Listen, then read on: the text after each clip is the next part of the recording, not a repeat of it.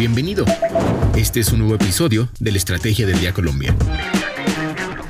Traído para ti por bloomberlinia.com y dirigido por Andrés Garibello. Hola, es martes y vamos a hablar sobre una tendencia que se está viendo en el comercio, la reduflación. ¿Exactamente qué es?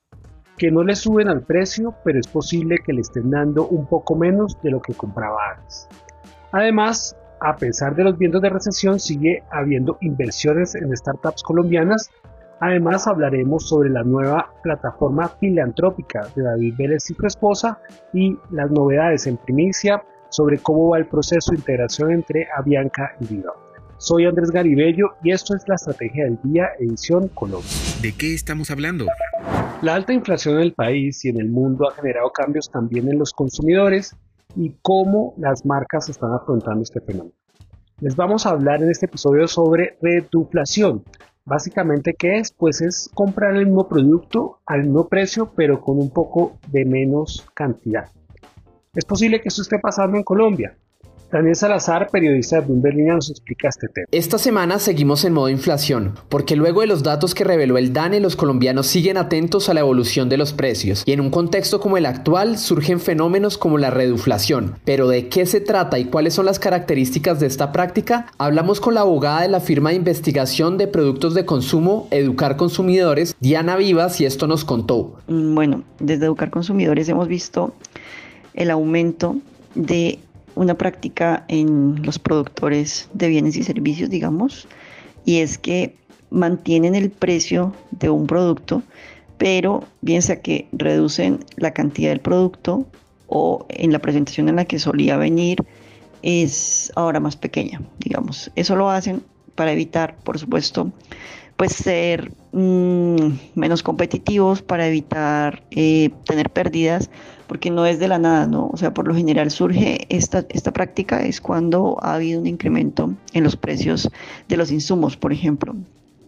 Eh, o cuando pues, el poder adquisitivo de la moneda se ha perdido, entonces para que los consumidores puedan seguir comprando el, el bien que ofrecen los productores y distribuidores, digamos, entonces estos optan por mantener el precio, pero reducir la cantidad y nosotros desde Educar creeríamos que también pueden estar afectando la calidad de los productos, es decir, pueden mantener incluso a veces el mismo gramaje o el mismo peso, pero los ingredientes que utilizan son distintos y de menor calidad. Esto per se no es una violación de los derechos de los consumidores. Lo que es violatorio de los derechos de los consumidores es que no informen al consumidor lo que está pasando.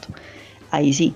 Es decir, los consumidores tienen derecho a tener información clara, precisa, comprendible, suficiente, y bueno, todas las características pues expresas eh, del Estatuto del Consumidor que hacen que la información sea veraz y que tenga que ser siempre pues real, ¿sí? Y también nos explicó hasta qué punto esto podría estarse presentando en Colombia y cómo actuar.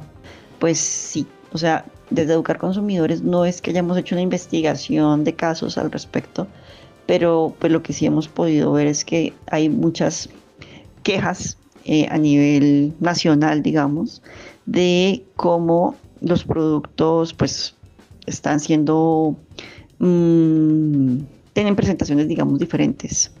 Eh, y eso, como te digo, a veces sí lo informan. Por ejemplo, ahorita pues venden diferentes opciones de leches, digamos, eh, que antes pues tenían un litro, digamos, y ahora viene 800 mililitros. Eh, o cuestiones así, pero se mantiene el precio del litro, o sea, cobran el precio de como si fuera un litro. Eso se ve y se ve en todo el país, o pasa mucho también en las panaderías, por ejemplo, o en los restaurantes, donde sí ya entran a modificar las condiciones eh, de calidad de los productos. Pues digamos que los consumidores tienen como primera medida eh, la posibilidad de reclamar, ¿sí?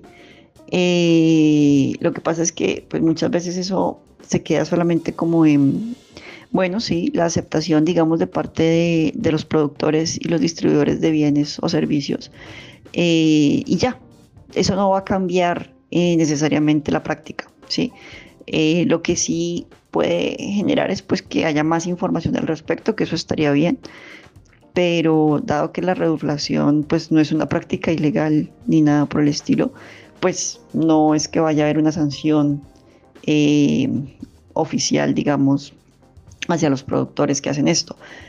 Puede haber una sanción de parte de los consumidores al dejar de consumir el producto, por ejemplo, o que haya una eh, pues, divulgación masiva de quejas eh, de los consumidores y que eso haga que los productores, primero, pues den la información eh, requerida y a la que tienen derecho los consumidores y segundo, pues ver de qué manera puedan evitar incurrir en, pues, en estas prácticas. Lo que debes saber. Cuatro datos sobre economía y negocios que tienen que saber este martes. El primero, Colombia amanece este lunes con una TRM de 4.605 pesos.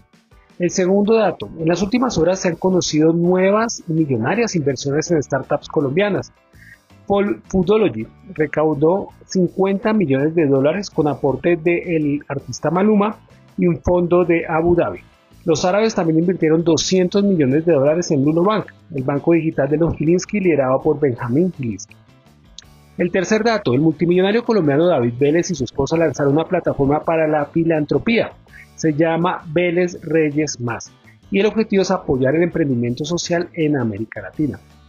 El cuarto dato, ayer lunes se conocieron los ganadores del Premio Nobel de Economía. Se trata de un viejo conocido, Ben Bernanke, es presidente de la Fed Douglas Diamond de la Universidad de Chicago y Philip Big de la Universidad de Washington, por sus investigaciones sobre las crisis bancarias y financieras. El negocio de la semana.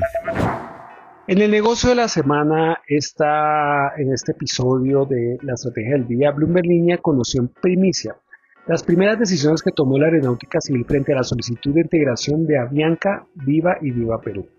Mediante una resolución de 56 páginas a las que tuvimos acceso, se reconoce como terceros interesados a nueve aerolíneas, entre las que se encuentran Ultra Air, Latam, Wingo y Air Europa, y además se vincula el proceso a dos entidades, la Superintendencia de Industria y Comercio y la Superintendencia de Transporte, para el ejercicio de las funciones a su cargo de inspección y vigilancia.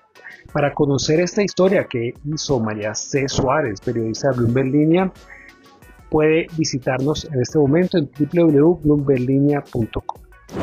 Y ya saben, sigan este podcast y activen la campana para recibir las notificaciones de cada episodio y seguir al tanto de lo que pasa en la economía y los negocios. Los invito también a que visiten bloomberlinia.com y a seguir nuestras redes sociales. Regístrese a nuestra newsletter diaria Línea de Cambio para conocer el cierre de los mercados de divisas. Y no olviden que acá está la información independiente que une América Latina. Nos escuchamos mañana. Esta fue la Estrategia del Día Colombia. Dirigido por Andrés Garibello, producido por Arturo Luna y Daniel Hernández. Que tengas buen día.